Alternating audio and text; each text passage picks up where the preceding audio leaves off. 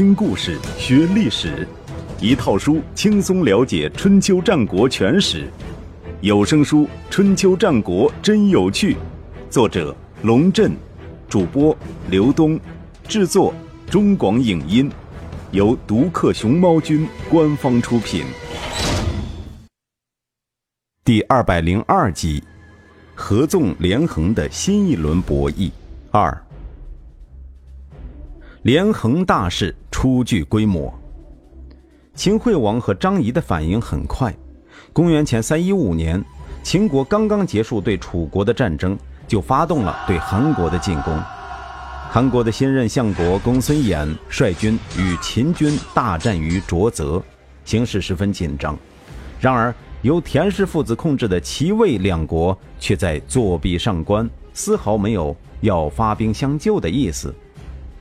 韩国大臣龚仲鹏历来主张与秦国亲近，他向韩宣王建议：秦军打来了，咱们的盟国都当作没看见。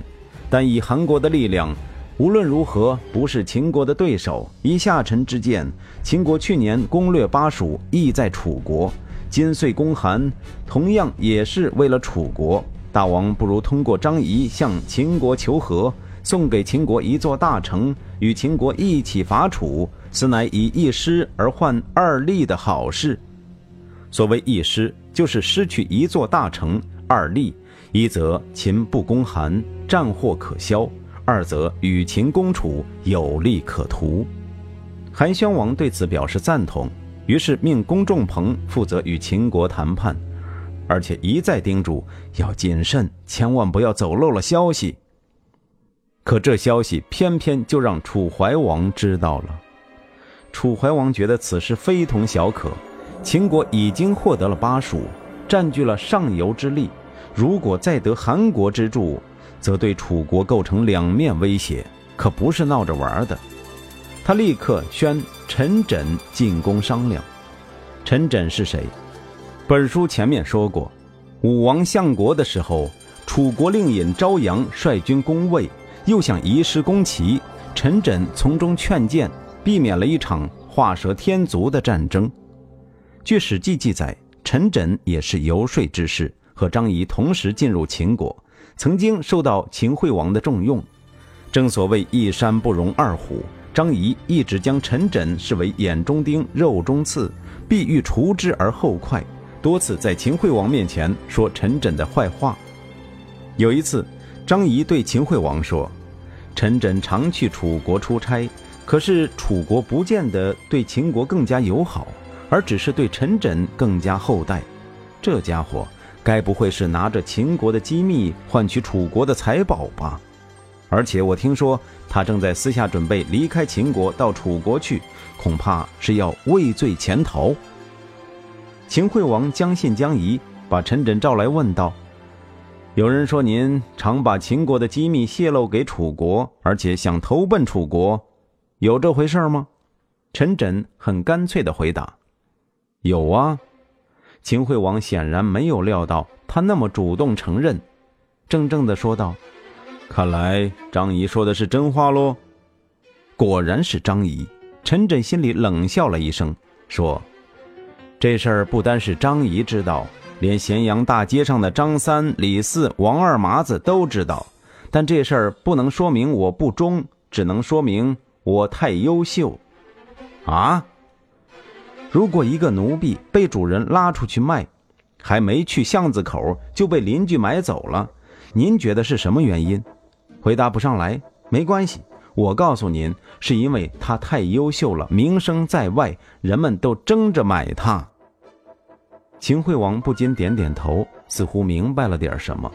陈轸又说：“有个楚国人，他有两个妾。他不在家的时候，有人勾引年长的那位，遭到大骂；勾引年轻的那位，年轻的就表示愿意。后来那个楚国人死了，有人问那个勾引的人愿意娶哪个？您认为他会怎么回答？”秦惠王想了想说：“年长的那个。”对了。陈轸说：“勾引别人老婆的时候，当然希望女人风骚放荡；可是到自己娶老婆的时候，又希望女人保守贞洁。楚王也不是傻瓜，如果我常把秦国的秘密泄露给楚国，您认为他会重用我吗？”秦惠王恍然大悟，赶紧向陈轸赔礼道歉，而且将张仪大骂了一通。可是，经过这件事后，陈轸对秦惠王的态度也变了。等到秦惠王任命张仪当了相国，陈轸便真的离开了秦国，投靠了楚国，从此受命于楚王，来往齐楚之间办理外交事务。公元前三二二年，张仪相魏。曾经派人以魏惠王的名义到楚国去邀请陈轸，许诺委以重任，想引诱陈轸到魏国来就范。陈轸差点上当，幸好其子看出了端倪，极力劝阻，陈轸才没有自投罗网。这件事儿也从一个侧面说明，张仪对陈轸是颇为忌惮的，无论是作为同僚还是作为敌人。他都不希望看到陈轸这样一个人存在。如果把张仪在这世上的敌人排个队，排在前三位的必定是苏秦、公孙衍和陈轸。公元前三一五年，当楚怀王把当前的形势介绍给陈轸听，陈轸捋了捋下巴下面几根稀疏的胡须，思索了片刻，慢条斯理地说道：“秦国想攻打楚国，蓄谋已久了。”现在又将得到韩国的一座大城，很快就要与韩国一道挥师南下，其威胁不可小觑。您听我一句话，马上命令全国警戒，动员所有的武装力量，把战车都摆到道路上来。话未说完，楚怀王心急火燎地打断道：“先生的意思是要寡人全力一战吗？”他心里想：如果是那样。还要你来出个鸟主意，让将军们准备就是了。非也，陈轸颇为不屑地看了楚怀王一眼。做好这些工作之后，派使者到各国去放风，宣称楚国要全力救援韩国，特别是对韩国，一定要多派人手，多带些钱财去做工作，务必使韩王相信您的诚意。这样的话。韩国至少不好意思充当进攻楚国的先锋，楚国面临的危险就小多了。更大的可能是韩国听信了我们，认为我们必定发兵相救，不再向秦国求和，而是死扛到底，我们的问题不就解决了吗？楚怀王听了，先是一愣，继而嘿嘿笑了起来，连说：“你坏，你坏。”同意了陈轸的建议。于是，楚国全国动员，将战车摆满了下路，摆出一副北上救韩的架势。与此同时，楚怀王的亲信使者来到韩国首都新郑，对韩宣王说：“楚国虽小，但已经做好准备与韩国共存亡，请韩国也全力以赴，共同抗击残暴的秦国。”战争时期开出的众多空头支票中，楚怀王的这张最让人感到踏实，毕竟楚国的军队已经整装待发，太像那么回事儿了，不由得韩宣王不信。楚国的使臣离开后，韩宣王赶紧让公仲鹏停止活动。公仲鹏大吃一惊，对韩宣王说：“侵略我们的是秦国，欺骗我们的是楚国。”因为楚王的一句空话，就轻率地决定与秦国抗争到底，恐怕被天下诸侯嘲笑。再说，楚国和韩国又不是兄弟之国，互相之间也没有攻守同盟，肯定是楚国觉察到秦国的动向，才说要出兵救援韩国。如果我没猜错的话，这一定是陈轸的计谋。而且大王已经派人向秦国表露过求和之心，楚国一鼓动。您又改变主意，秦王本来志在楚国，现在感觉受了韩国的欺骗，必然将全部怒火都撒在韩国身上，请您一定要考虑清楚再做决定。韩宣王说：“你别再说了，我意已决。”命令加派人马支援公孙衍抗战。公元前三一四年，秦军发动了一场攻势。在暗门，也就是河南省许昌，大败韩军，斩首一万，打得公孙衍弃甲而逃。与此同时，秦将出李吉挥兵攻魏，再度攻取了魏国的郊，也就是今天的河南省三门峡市东南和曲沃，也就是山西省闻喜县西。而传说中的楚国大军仍然停留在下路上，丝毫没有北上的动向。韩宣王撑不住了，赶紧派人向秦惠王求和，并将大子韩仓送到咸阳去当人质。公元前三一三年，魏襄王和秦惠王在临晋相会。按照秦惠王的意思，魏襄王立亲秦的公子魏正为大子，赶走田文这个徒有其名的外来和尚，还是让田须当了相国。同年，秦军伐赵，攻取蔺城，俘虏赵将赵庄。至此，三晋两降一败。秦国控制了魏、韩，踢开了赵国，成功的在关东，也就是函谷关和武关以东的地区站稳了脚跟，获得了进攻中原的前进基地。当年张仪提出的以秦、韩与魏之势伐齐、楚的连横战略构想，正在一步一步得到实现。张仪戏耍楚怀王。由于共同感受到来自秦国的压力越来越强大，齐宣王和楚怀王频频互送秋波。通过陈轸的穿针引线，两国之间的交往变得频密起来。为了威慑秦国，楚怀王还派大将景翠率领大军北上，驻扎在魏、韩以南一线；又派三位大夫率领九支部队直逼曲沃和于中。而且在齐国的帮助下，一举攻占了曲沃。曲沃的失陷给秦惠王敲响了一记警钟，他突然意识到，同时将齐、楚两大强国列为敌人是不明智的，必须先想办法分化瓦解齐楚同盟，再各个击破。在这种情况下，张仪决定赤膊上阵，前往楚国游说。楚怀王见到张仪，倒也十分客气。安排他住最高档的宾馆，还亲自前去探望，问道：“先生不远千里来到这蛮荒之地，敢问有何指教？”